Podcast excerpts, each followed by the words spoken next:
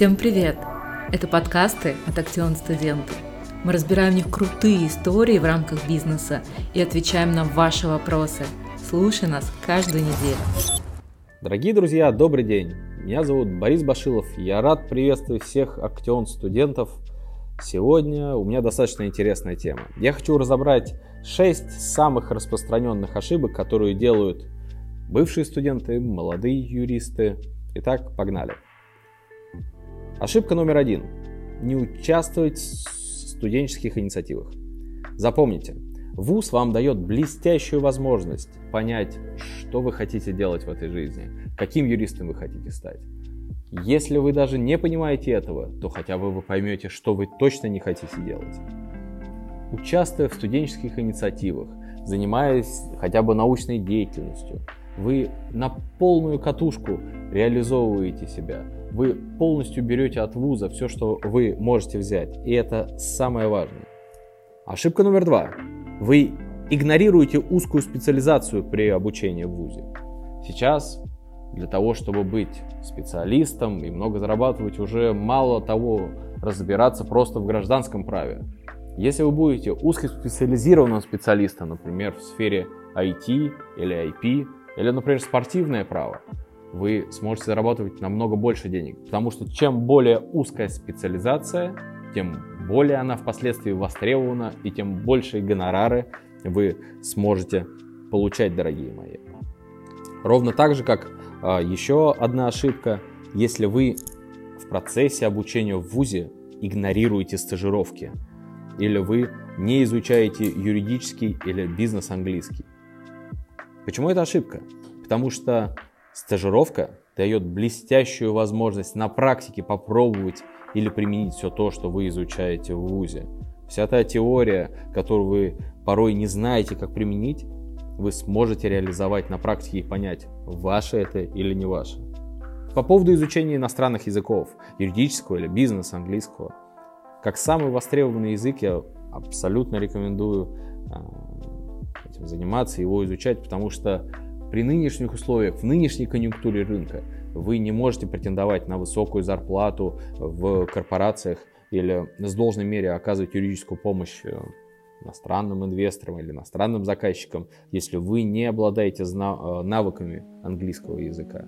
Плюс это всегда делает дополнительную, э, дополнительную ставку к вашей зарплате. Обучаясь в ВУЗе, недооцен... не надо недооценивать значимость знакомств. Знаете, есть одна а, поговорка, что Гарвард — это не место, где учатся. Гарвард — это место, где заводят знакомства. Ровно так же, как и ваше место обучения. Стремитесь общаться как можно с большим количеством ваших однокурсников. Вы не знаете и не сможете узнать, кто чего добьется в жизни, но те студенческие связи, дружеские связи впоследствии могут сослужить вам очень хорошую службу. Таких примеров мы знаем не один, не два и не три. Поэтому общайтесь, знакомьтесь, поддерживайте э, новые отношения и не упускайте возможности пообщаться с новыми людьми. Вы не знаете, как сложится ваша или их жизнь, но та недооценимая поддержка, которую вы можете оказывать друг другу, будет с вами всегда. Еще одно, одна распространенная ошибка – это при трудоустройстве незаполненное резюме. На самом деле оно во многом вытекает из неучастия в студенческих инициативах. Знаете, когда мы э, нанимаем фирму младших юристов или на должность паралигалов, то как чаще всего выглядит резюме потенциального соискателя? Я обучался в ВУЗе. Все, с такого по такой-то год. Этого мало уже, друзья мои. Если в вашем резюме будет написано, что я обучался в ВУЗе, я участвовал в мудкортах, я участвовал в научно-практических конференциях, у меня есть подготовленная научная статья, раз, два, три, я участвовал в таких-то инициативах, я буду понимать тогда, что этот соискатель достаточно пассионарен. Он активный, он умеет писать, он умеет выступать. И, безусловно, у такого соискателя будет конкурентное преимущество перед э, равными такими же э, соискателями.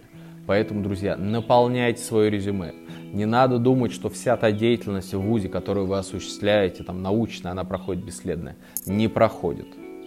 Это ваша, ваш бэкграунд. Это все то, что наполнит ваше резюме и то, чем вы, что вы сможете выпячивать вперед. Потому что на начальных этапах ваши потенциальные работодатели именно на это и смотрят.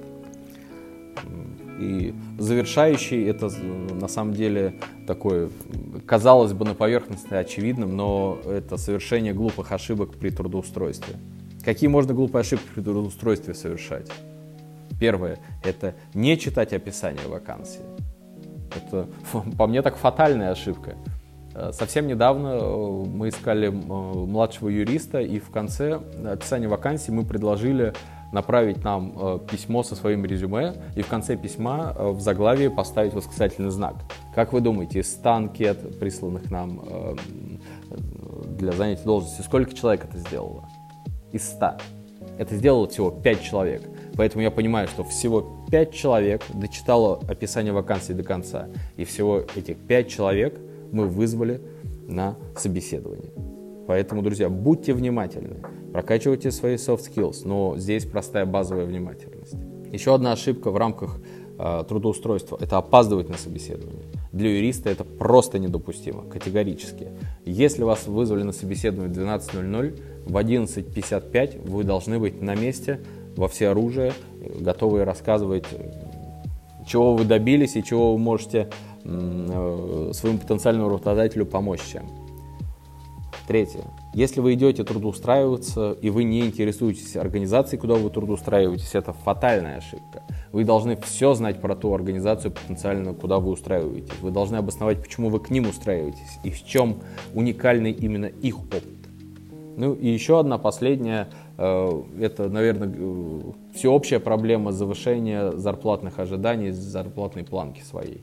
Перед тем, как э, назначать зарплату потенциальную, которую вы хотите получать, изучите рынок, посмотрите его. Не ориентируйтесь на Инстаграм, на Фейсбук, на эти все рассказы, кто получает миллионы, миллиарды. К сожалению, на начальных позициях это просто невозможно, когда у вас нет опыта. Поэтому будьте реалистами, друзья. А, самое главное, что я всем хочу пожелать, это пунктуальность, ответственность и берите всегда ответственность на себя за все, что вы делаете. Друзья, спасибо. С вами был Борис Башилов. Услышимся в следующем подкасте. Благодарю вас.